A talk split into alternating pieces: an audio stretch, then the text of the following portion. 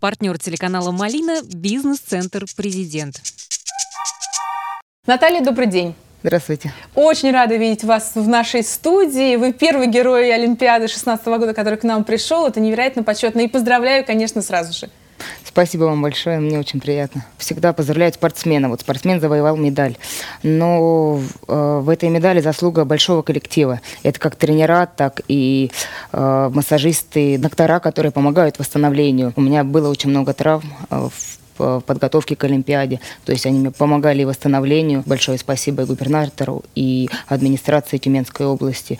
А, меня сегодня поздравляли в полпредстве Борис Кириллов и Моисеев Александр. Вот это как раз цветы от них. Мне очень приятно то, что в Уральском федеральном округе уделяют большое внимание дзюдо. И уже не первый год Урал выигрывает чемпионат России. Сейчас вот буквально на днях закончился.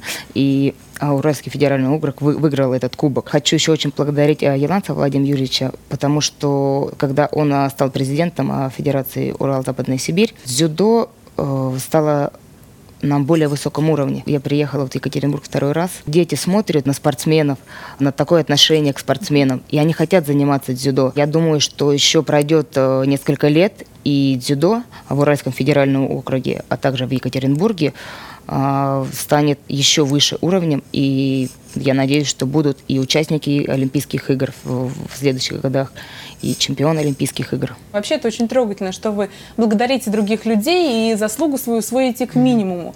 Но мне-то можно хвалить вас и говорить о том, что, конечно же, тут много сил и труда именно вашего вложено в эту медаль. Ну, во-первых, это первая медаль в женском дзюдо за последние 12 лет. И, наверное, когда вы ехали в Рио, чувствовали какую-то дополнительную ответственность. Вы же были и в Лондоне, но там выступление, не знаю, можно ли назвать удачным, когда приезжаешь и практически сразу вылетаешь. Хотя это опыт, безусловно. Вот расскажите, пожалуйста, с каким грузом, может быть, ответственности вы ехали туда, в Рио, и что чувствуете теперь, когда впервые за 12 лет вот эту вот стену удалось пробить и все-таки взять медаль? Э, конечно, чтобы даже попасть на Олимпийские игры, это большой труд.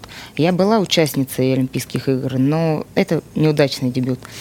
А, в Рио я ехала побеждать. Я ехала с золотой медалью. Э, я сделала очень многое. Э, тренера, которые работают со мной, сделали очень многое для этого, чтобы я попала туда и чтобы я выиграла Олимпийские игры. И уступив э, в четвертьфинале японки, я очень сильно расстроилась. Главный тренер Эцио Гампа, он э, болеет за нас и очень переживает искренне от души. Он меня успокаивал и постоянно подходил, говорил, ты готова, ты сможешь, мы должны взять пускай не золото, но медаль с Олимпийских игр мы должны привести. И уже выходя на утешительную схватку и в борьбе за третье место, я шла за медалью. Я знала то, что я хочу медаль Олимпийских игр, я возьму ее. Но став третьей и уходя с ковра, ну, я была очень расстроена. Я улыбалась лишь потому, что я знала то, что люди за меня болеют. Я улыбалась всем, но на душе мне было очень больно, очень тяжело, потому что я хотела победить, я хотела выиграть. И ввожу только третье место.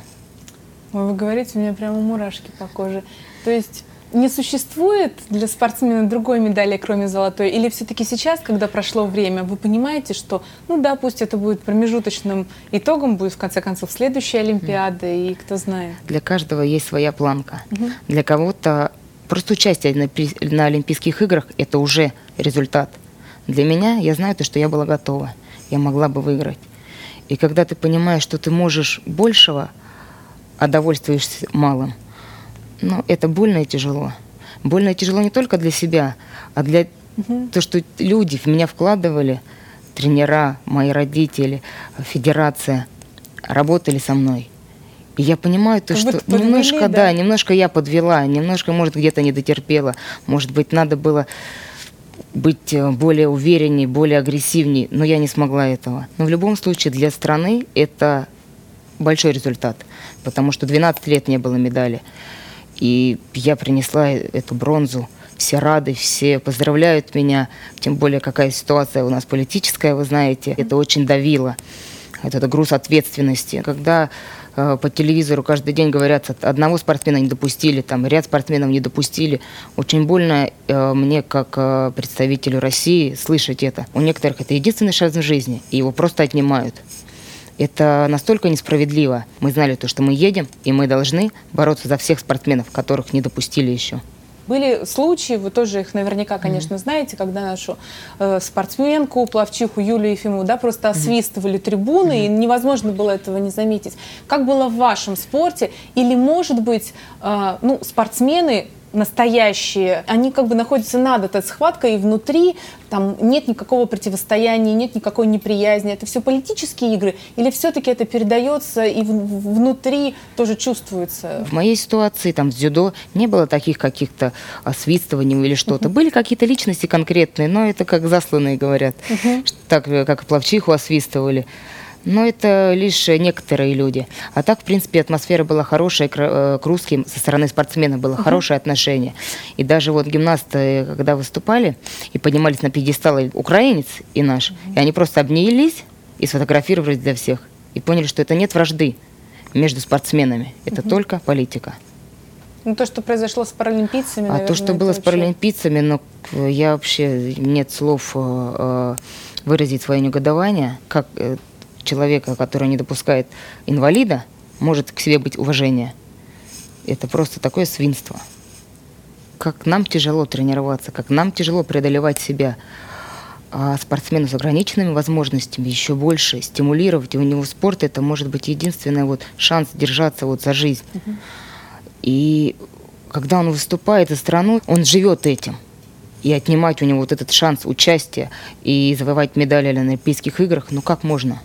Как могут люди так поступать, я просто не понимаю. Мы уже говорили про международную угу. ситуацию. Как ситуация с вот этими пресловутыми допинговыми скандалами? Как-то ужесточились к вам требования? То есть сейчас что вы должны делать, чтобы доказывать э, бесконечно, что вы не жираф? Какие анализы, как часто сдавать? Насколько вот эта вот система усложнилась для вас? Пока они ведут политические войны, это не докажешь никому, что ты чистый, нечистый. Но я состою там в антидопинговой э, там, системе, то есть я должна каждый день отчитываться, где я нахожусь, чтобы ко мне они приехали в любой момент и могли взять у меня допинг-пробу. Серьезно? Да, я заполняю ВАДу, то есть я пишу, что вот э, сегодня я нахожусь в Екатеринбурге в таком-то отеле. Но единственное, я пишу промежуток времени, в котором я буду точно вот в отеле.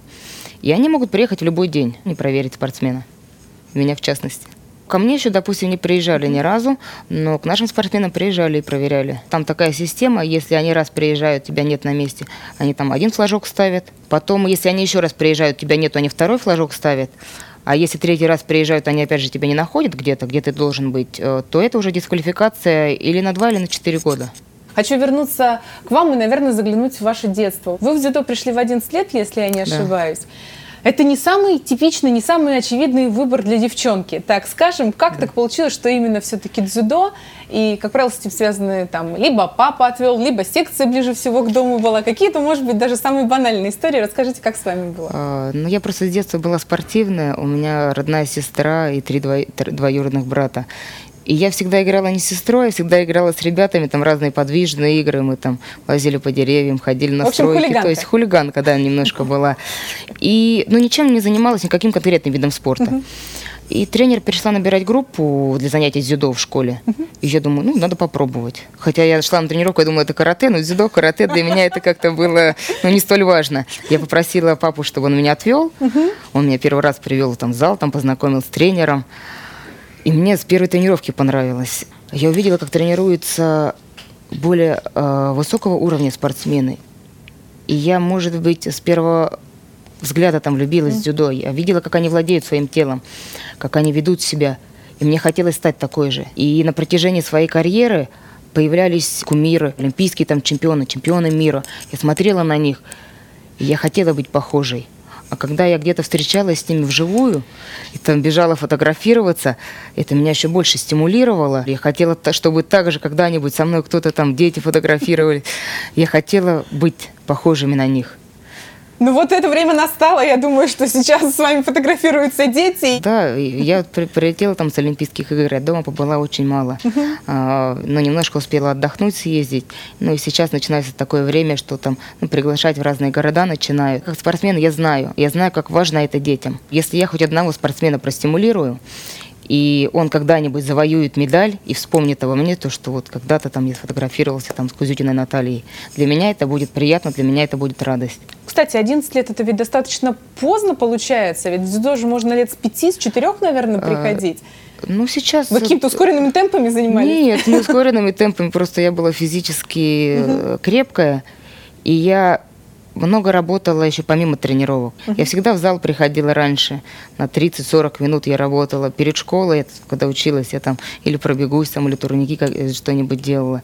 Я хотела, я хотела, у меня было очень большое желание. Я больше всех за вас буду болеть на следующей Олимпиаде. Вы же собираетесь наверняка? Золото-то нужно брать же? Ну, надо взять, да. Надо реализовать свою мечту. 26 августа в Кремле вы были. Медали ордена за заслуги перед Отечеством второй степени президент да, награждал. Хорошо. Расскажите об этом дне 26 августа. Спортсмен завоевывает медаль. Он это делает не только для себя, делает это для страны. И когда президент страны поздравляет тебя и говорит там слова благодарности, чувствуешь гордость за страну. То, что ты нужна стране. Очень важный вопрос на самом деле патриотизма ведь перед многими спортсменами из многих видов спорта, я не знаю, так ли дзюдо этому подвержено, рано или поздно встает вопрос уехать и выступать, например, за другую страну. Существуют другие там системы тренировок, другие какие-то гонорарные системы и прочие-прочие факторы, которые могут сподвигнуть спортсмена поменять флаг, за который они бьются на соревнованиях, в частности, вы на татами. Для вас этот вопрос когда-нибудь может стать актуальным? За другую страну, я с уверенностью могу сказать, что я не, никогда не хочу выступать. Я люблю Россию, я горда, то, что я родилась в этой стране, и я буду представлять только Россию. Еще один такой дискуссионный вопрос, он даже, ну, я его скорее в разряд э, шуточных бы отнесла. Вам BMW X3 тоже подарили. Да. Как вы считаете, должны ли спортсмены, принявшие такие недешевые, прям скажем, подарки, хотя они более чем заслужены, это даже mm-hmm. за скобками оставляем, отчитываться потом перед обществом, перед болельщиками, что они с этими машинами делают? Люди спорили в сети, должны ли спортсмены это продавать, или эту машину они должны, там, не знаю, внукам потом передать, как это же гордость, это же страна mm-hmm. подарила. Вы что со своей машиной сделали? Пока я ничего не сделала, потому что я дома не была. Я привезла машину, поставила, еще день на ней покаталась там по городу, и все, она мне меня стоит пока. Но я считаю, это подарок. Какая вам разница? А, как я распоряжусь своим подарком? Угу. Мне подарил президент страны. Это уже мое. Зачем Что лезть, хочу? да, смотрите за собой. Как сейчас, когда закончится вот этот вот э, рейд, наверное, по стране, когда вы объездите всех, всем поулыбаетесь, покажете медаль, заразите своим примером детей, подростков, скажете, смотрите, это возможно. Я простая обычная девчонка, которая родилась, к слову, в Брянске. Да.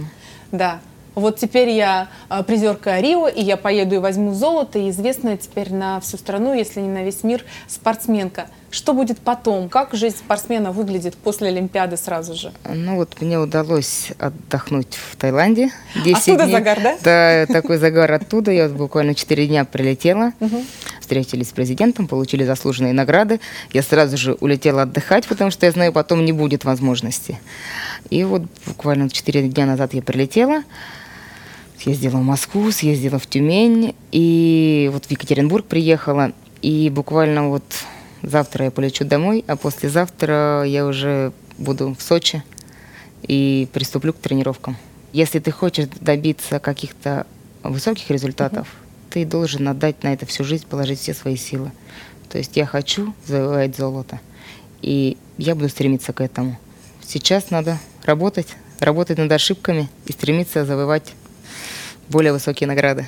Что такое вы черпаете в спорте, то, что делает вас счастливой, а вы светитесь? Это не только дзюдо. Просто надо заниматься тем, что тебе нравится. Любым видом деятельности. Если занимаешься тем, то, что тебе где-то не нравится, что-то ты здесь, ну, что-то некомфортно, меняй деятельность. И тогда ты будешь счастлив. Главное сделать правильный выбор. Главное просто сделать правильный выбор и искать этот выбор. И когда ты его находишь, ты получаешь удовлетворение от работы. Это самое главное. Спасибо вам большое. Мы за вас будем болеть вообще всей душой. Удачи на всех соревнованиях, которые предстоят перед следующей Олимпиадой. А там, ну, конечно, победа другого не может Спасибо. быть. Спасибо вам. Спасибо вам большое.